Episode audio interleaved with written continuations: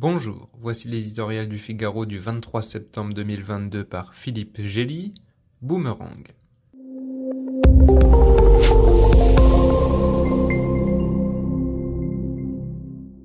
Censé marquer un nouveau tournant dans la guerre en Ukraine, l'ordre de mobilisation partielle signé mercredi par Vladimir Poutine a eu un effet plutôt inattendu. Il n'a provoqué aucune réaction concrète autre que de réprobation verbale chez les ennemis qu'il vise. Pour les Ukrainiens comme pour leurs alliés occidentaux, la surenchère de Moscou ne change rien, pas plus que le chantage nucléaire qui l'accompagne. Nous devons tenir notre ligne, a insisté Emmanuel Macron, exprimant le consensus euro-américain.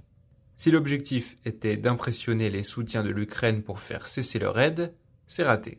En revanche, la première mobilisation depuis la Seconde Guerre mondiale passe mal dans une société russe pourtant mise au pas. Il s'avère que la jeunesse n'a pas très envie de mourir pour Vladimir Poutine et ses lubies de restauration impériale.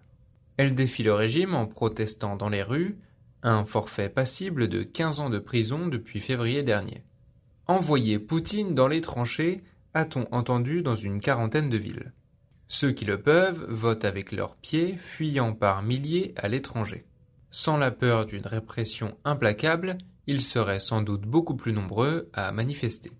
Le pari initial du Kremlin consistait à maintenir une vie aussi normale que possible pour la population russe, afin d'entretenir son soutien passif à sa guerre. Mais le président a rompu sa promesse, formulée le 8 mars, de ne pas mobiliser. Ce reniement, forcé par la situation sur le champ de bataille, revient le frapper en boomerang.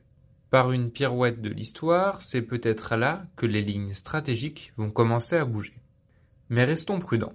L'appareil répressif de Poutine en a vu d'autres et s'estime capable de mater toute velléité de révolte. Le pouvoir russe reste une boîte noire où l'on peine à déceler un cil qui tremble.